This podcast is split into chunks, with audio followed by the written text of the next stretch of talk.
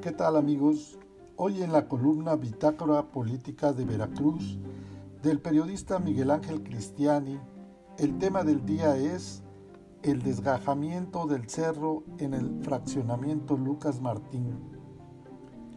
¿Llamarán a cuentas a los responsables de las obras? Vecinos advirtieron con anticipación del peligro. ¿Quiénes autorizaron hacer un fraccionamiento en un cerro? Como remanente de los estragos causados por las lluvias del huracán Grace en la capital del estado de Veracruz, la mañana de este viernes se desprendió una parte del cerro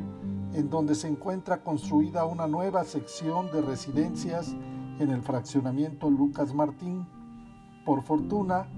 en ese lugar no hubo víctimas que lamentar como las que se registraron unos metros más abajo del río Cedeño hace unos días en donde falleció una madre y sus hijos. El desgajamiento del cerro se veía impresionante porque estaba a punto de alcanzar algunas viviendas construidas recientemente y la tierra se vino abajo hasta topar con el cauce del río. Luego de que los vecinos estuvieron advirtiendo del peligro en las benditas redes sociales y grupos de WhatsApp, porque en la parte baja del cerro se localiza el andador del llamado Parque Lineal, en donde muchas personas y familias enteras van a realizar caminatas por ese bello lugar, pero por fortuna cuando el cerro se desgajó no iba pasando nadie por el sitio, pero pudo haber sido de fatales consecuencias.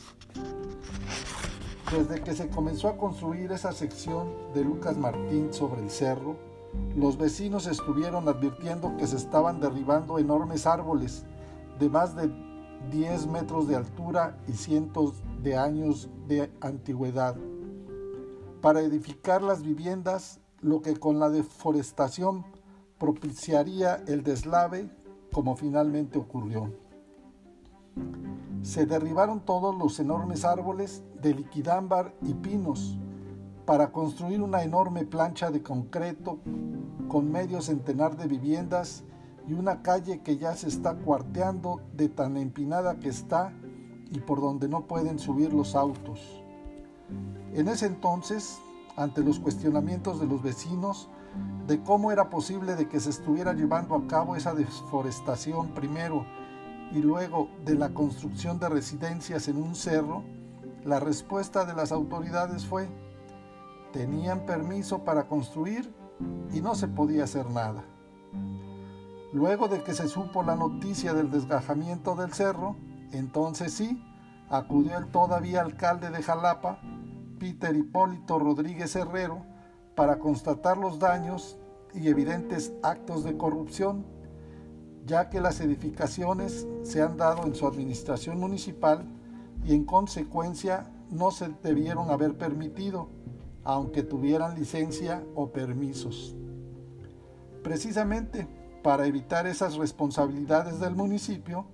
ahora el alcalde salió a declarar que las direcciones de desarrollo urbano y protección civil que debieron intervenir las obras con anterioridad, ahora llamarán a cuentas a la empresa responsable de la construcción del fraccionamiento Lucas Martín, debido al incumplimiento de los ordenamientos respectivos para la edificación de viviendas.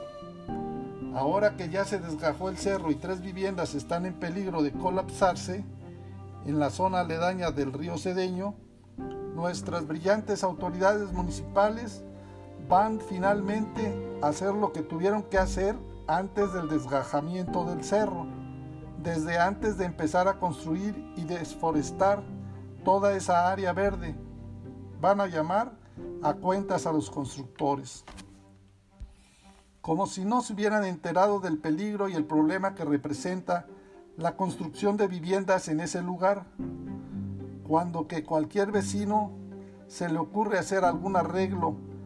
o cambio en su casa, de inmediato le caen los inspectores y le paran la obra y le colocan sellos de clausura. Aquí construyeron no una casa, sino toda una sección del fraccionamiento Lucas Martín, y ninguna autoridad se dio por enterada.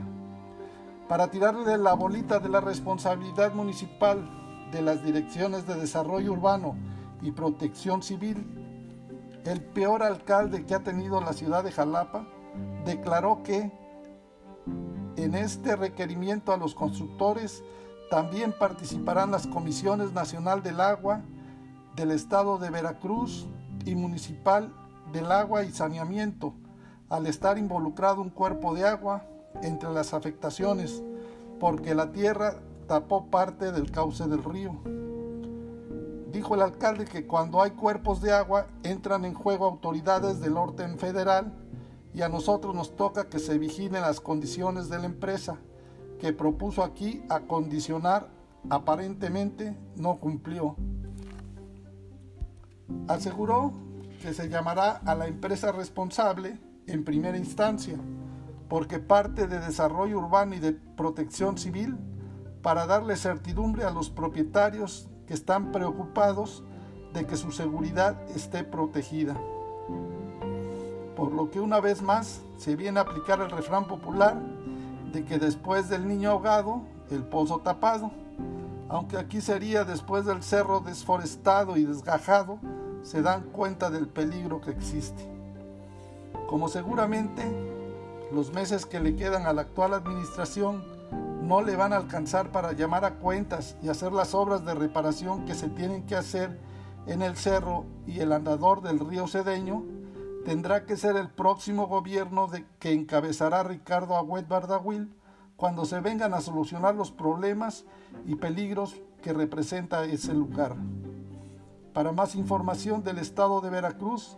contáctanos en nuestras redes sociales de internet